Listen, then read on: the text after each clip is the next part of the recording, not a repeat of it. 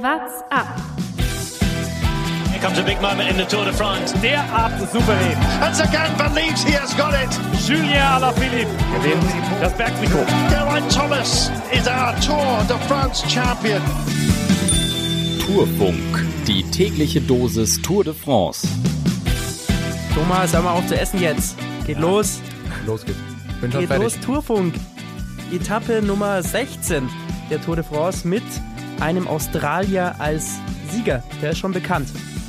Ja, absolut. Ich glaube, für den waren es heute auch wahrscheinlich genau die richtigen Temperaturen. Da hat er sich wie zu Hause gefühlt. 36 Grad. Der, Ja, der einzige Ort, wo es noch wärmer war als auf der Etappe heute, ist bei uns im Studio. Hei, hei, hei. Wir haben keine Eiswürfel dabei, die wir uns so hinten in die hinten in den Kragen reinstopfen können. Hast du die vergessen? Die habe ich leider vergessen. ja, Lukas. ich weiß, ich war für alles verantwortlich, aber dafür habe ich dir Gummibärchen mitgebracht. Das ist ein aber die Highlight. musst jetzt aufhören zu essen. Okay. Sondern Nachher wieder. erzähl uns lieber mal, was es kulturelles auf dieser Etappe heute gibt. Der Blick übers Lenkerband. Der Pont du Gard ist ein Teil einer 50 Kilometer langen Wasserleitung, die vor über 2000 Jahren zur Zeit des Römischen Reiches erbaut wurde. Die Wasserleitung gibt Wissenschaftlern bis heute ein Rätsel auf. Die Besonderheit, das exakte Gefälle über 50 Kilometer hinweg.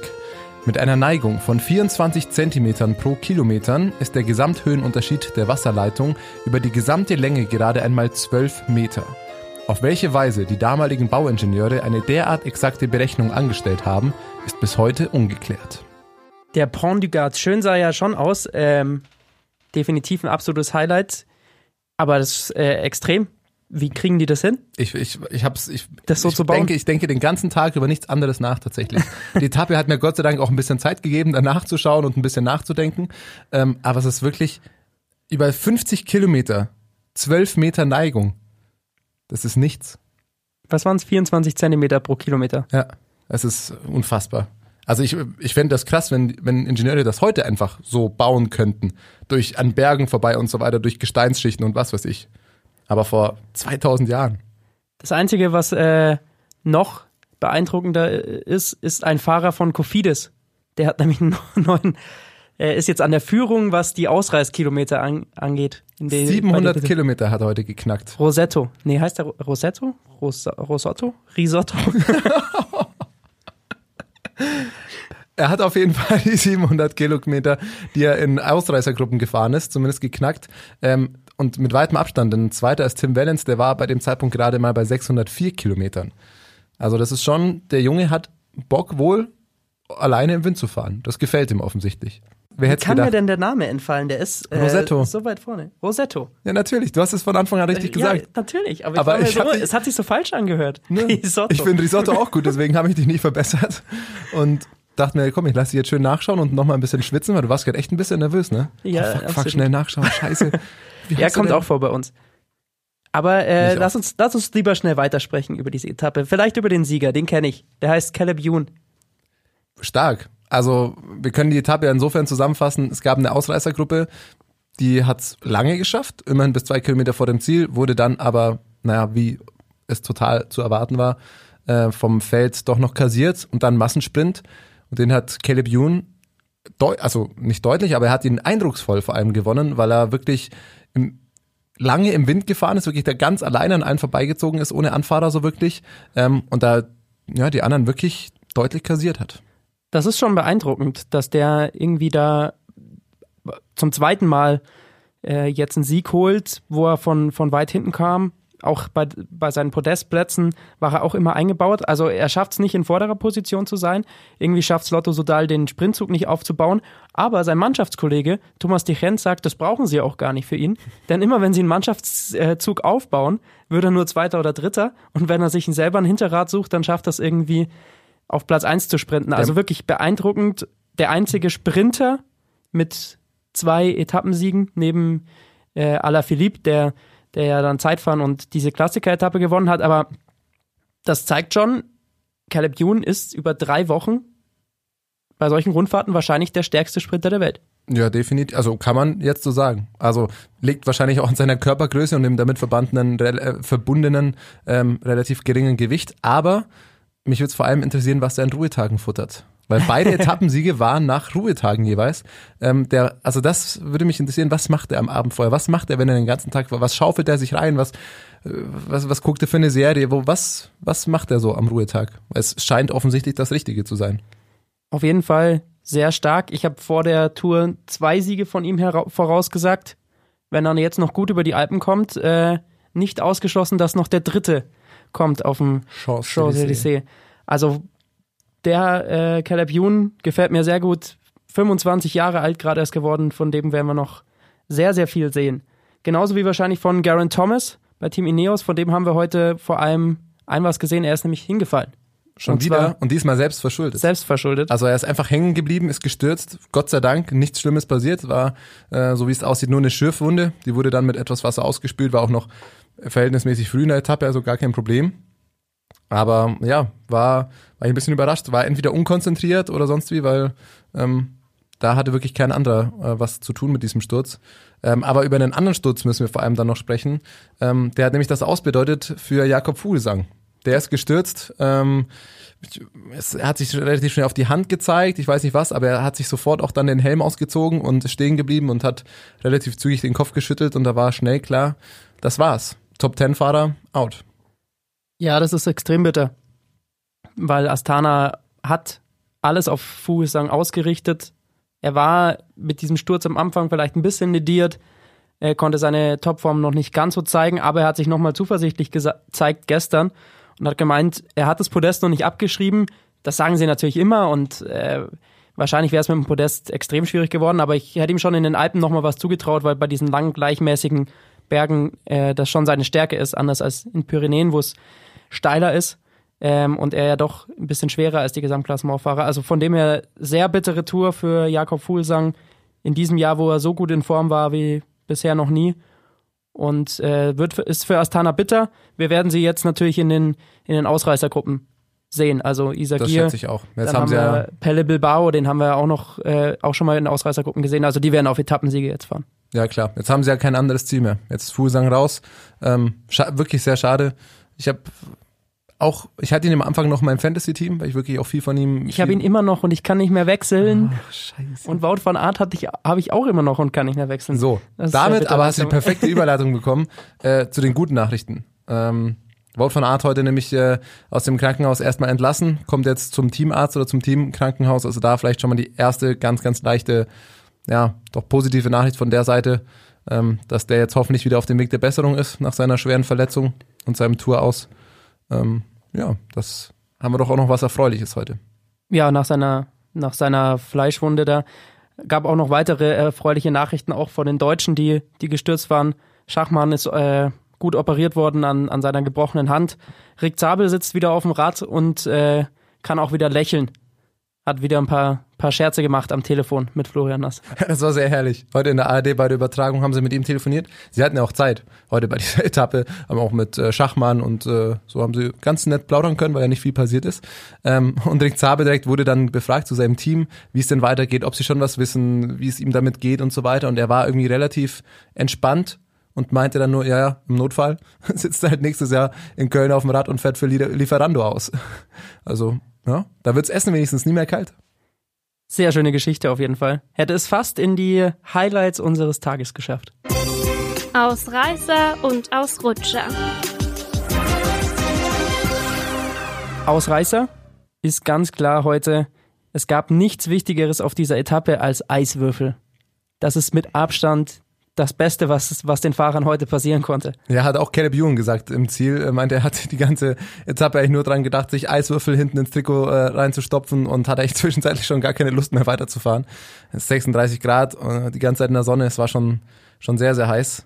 Ähm, aber einer, der im, im klimatisierten Wagen sitzt, im Übertragungswagen, war ehrlich gesagt mein Highlight des Tages, der also nicht nur heute, sondern ich habe es nur erst heute erfahren, wie viel Aufwand dahinter steckt. Ich habe mich schon oft gefragt, wie ist es fürs Fernsehen bei der Tour de France zu arbeiten, wo du kein Stadion, Halle, abgegrenzten Raum hast wie in anderen äh, Übertragungen, sondern diese Etappe covern musst. Und der Regisseur, habe ich heute erfahren, der Tour de France, der offizielle, der fährt die Etappen nicht nur ab, also nicht nur einmal, er fährt sie zweimal, jede Etappe mit dem Auto ab, fliegt dann noch einmal mit dem Helikopter die ganze Etappe ab, um zu sehen, zum Beispiel bei einer Kirche oder so, von welcher Seite er diese Kirche oder die Kameraleute diese Kirche anfliegen sollen für das beste Bild. Also wie viel Zeit und wie viel, und dann schreibt er sich ein Drehbuch, damit er für die Etappe über fünf, sechs Stunden hinweg 100% konzentriert ist. Also ein Wahnsinnsjob. Irre. Ja, hat mich auch sehr beeindruckt, aber da sieht man, was, was für ein Aufwand eben dann dahinter steckt, hinter diesen unglaublichen Bildern, die man da drei Wochen geliefert kriegt. Ich will da mal mitmachen. Falls du, Tour de France Regisseur, uns hören solltest, wovon ich natürlich stark ausgehe, bitte lass mich dein Praktikant sein nächstes Jahr. Irgendwas WhatsApp vor Ort wäre doch auch was. Ich hätte wahnsinnig Bock. Thomas, ich weiß nicht, ob Podcast-Bewerbungen der neueste Shit sind. Vielleicht. Ich glaube, musst du vielleicht nochmal öffentlich schreiben. Ich habe es mal versucht.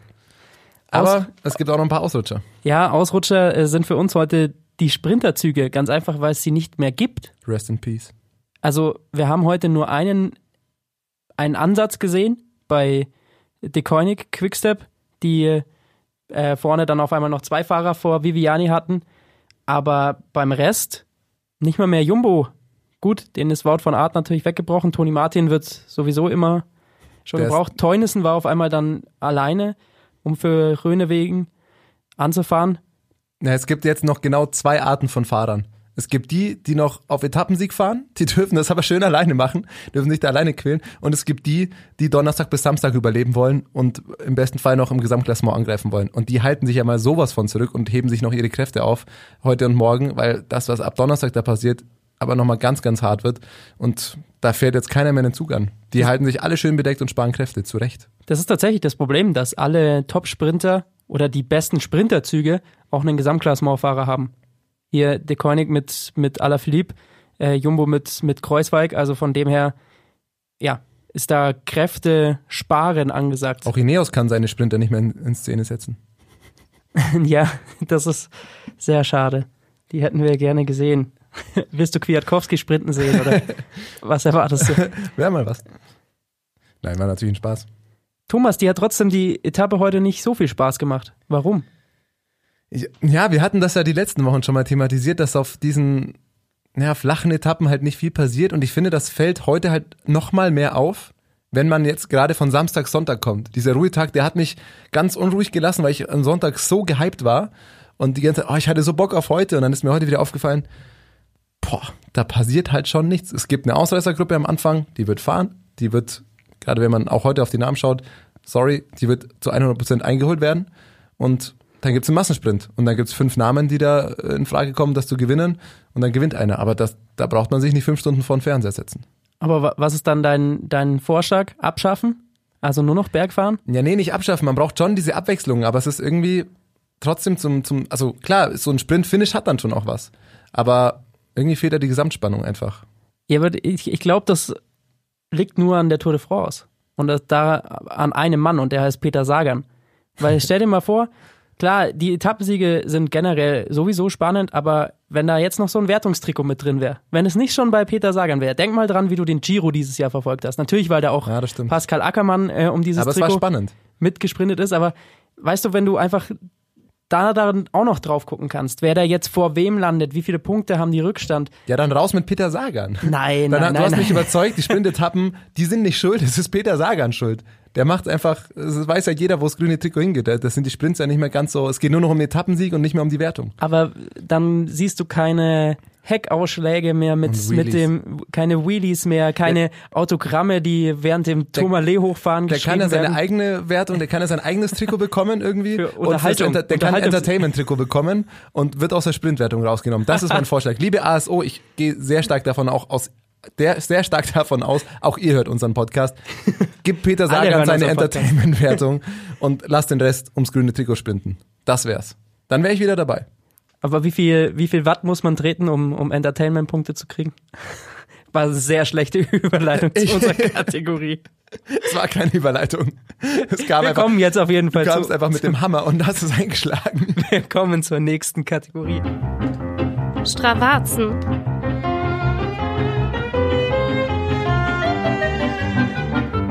Auch da, bei diesen flachen Etappen, gibt es nicht diese Hammer-Segmente, ähm, die man da verfolgen kann. Es gibt natürlich das Sprint-Finish, ähm, aber da fehlen einfach die Top-Leute, die das hochladen.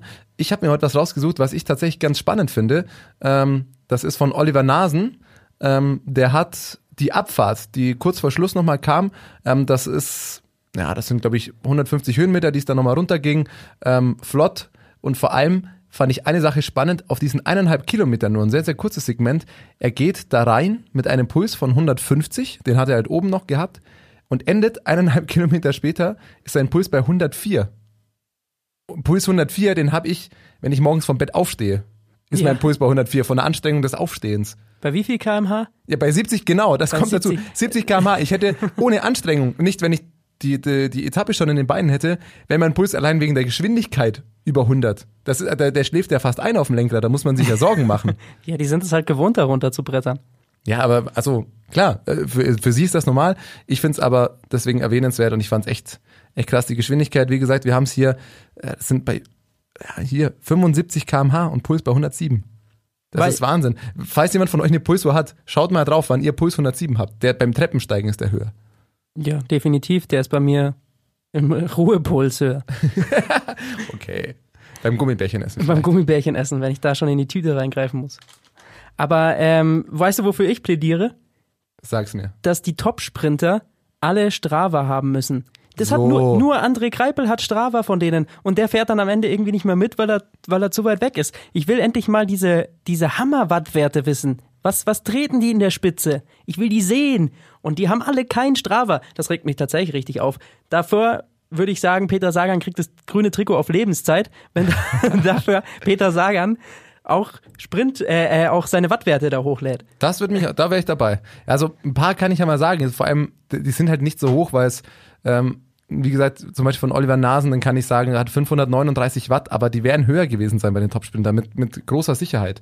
Das Einzige, was auffällt, ist natürlich der Unterschied zwischen den Leuten wie Oliver Nasen, der da noch ein bisschen in den Sprint mit reinhält, äh, und anderen Leuten wie, wie Buchmann, ähm, der da einfach nur noch mitrollt, der da seine 300 Watt tritt und die anderen sind bei über 600 teilweise. Ja, aber wie viel hat den Jun? Unterschied merkt man. Wie viel hat Jun? Ja, das Ah, verdammt wird nochmal. vierstellig sein, mit Sicherheit. Ich bin wütend darüber. Sehr wütend. Lass uns lieber schnell auf die morgige Etappe gucken. Es geht ähm, am Pont du Gard los, Richtung Gap. Absolut. Jetzt wissen wir ja die, die, die Neigung da. die wissen wir. Die ist nicht so steil, aber trotzdem beeindruckend. Ähm, es geht nach Gap. Das ist ein absoluter Klassikerort in den Alpen ähm, oder im Vorbereich der Alpen. Der wird eigentlich jedes Jahr bei der Tour de France angefahren. Das heißt, man merkt, wo es hingeht, aber ähm, bergwertungstechnisch ist das noch nicht das ganz große Ding. Trotzdem ist es nichts für Sprinter. Nee, das ist, denke ich, ich schätze eine als klassische Ausreißer-Etappe. Ähm, Gerade wir haben Die dann, letzte Chance für Ausreißer. genau, es gibt neun Kilometer so vor dem. Ziel, also von 20 bis neun Kilometer vor dem Ziel gibt es nochmal einen Berg äh, der Kategorie 3. Ähm, wer da schnell hochkommt, weil dann geht's mit einer Abfahrt ins Ziel. Ähm, wer da gut hochkommt, wenn da eine Ausreißergruppe es noch schafft, irgendwie sich gut zu sortieren und darunter zu fahren, ähm, dann wird es darauf hinauslaufen. Ich kann mir nicht vorstellen, dass irgendwer der äh, Gesamtklassementfahrer da irgendwie angreifen wird. Die werden sich alle schonen vor dem, was am Donnerstag kommt. Hype Overload. Jetzt warte mal ab. Warte mal ab. Ich, äh, Oh, jetzt, oh Sage- These, das ist dein Thesengesicht. ich, Jetzt bin ich gespannt. So sehe ich aus, mach mal ein Foto. ich will wissen, wie ich aussehe, wenn ich eine These raushau. Äh, Alaphilippe holt morgen äh, an diesem Schlussanstieg, weil es danach nur noch auch bergab geht, holt er nochmal äh, 10, 15 Sekunden okay. raus auf den Rest. Glaubst du, er will morgen nochmal attackieren, weil er bei den ganz krassen Alpenetappen... Der will die sich wieder über zwei Minuten als Vorsprung holen.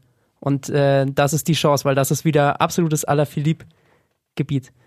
Jetzt muss ich, jetzt habe ich ja nicht mehr dieses Gesicht. Jetzt macht Thomas gerade ein Foto mir, von mir, aber ich habe die These ja schon rausgehauen. Da ist das Gesicht ja, das nicht mehr so spannend. Das Post... Ach, das Thesengesicht. Post- Thesengesicht. Auch sehr gut. Nee, also da kann ich mir was vorstellen. Ansonsten ist es in dem Sinne die letzte Chance für eine klassische Ausreißergruppe. Also natürlich die, so ein paar Bergfahrer, die nicht auf Gesamtklassement mehr fahren, werden es dann in äh, den Alpen auch noch probieren. Aber ich tippe mal morgen nochmal stark auf Thomas Gent in der Ausreißergruppe. Der wird morgen nochmal alles raushauen, weil das seine letzte Chance auf einen Etappensieg ist bei dieser Tour de France. Und das ist natürlich dann nochmal so eine Möglichkeit. Aber er wird auf jeden Fall eine spannende Etappe. Wie gesagt, ich glaube, dass Alaphilippe äh, sich die ganz genau anguckt. Das kann gut sein, tatsächlich. Ja, Je nachdem, wie fit er noch ist. Weiß ich natürlich nicht, wie, wie sich seine Beine anfühlt nach diesen Strapazen schon. Vielleicht ist er auch einfach nur froh mitzurollen. nach diesen Stravazen. Nach diesen Strapazen. Ich bin ganz ehrlich, ich freue mich natürlich auch auf morgen bin gespannt, ob sich, ich verfolge es jetzt vor allem wegen deiner These, aber mit einem Auge schiel ich schon auf Donnerstag. Äh, bin ich ganz ehrlich. Das wird der Hammer. Geil. Galibier. Col de Var. Da freuen wir uns. Aber morgen gibt es noch eine Etappe und gibt es noch einen Tourfunk. Bis dahin wünsche ich euch noch gute Zeit. What's up? Der Radsport-Podcast.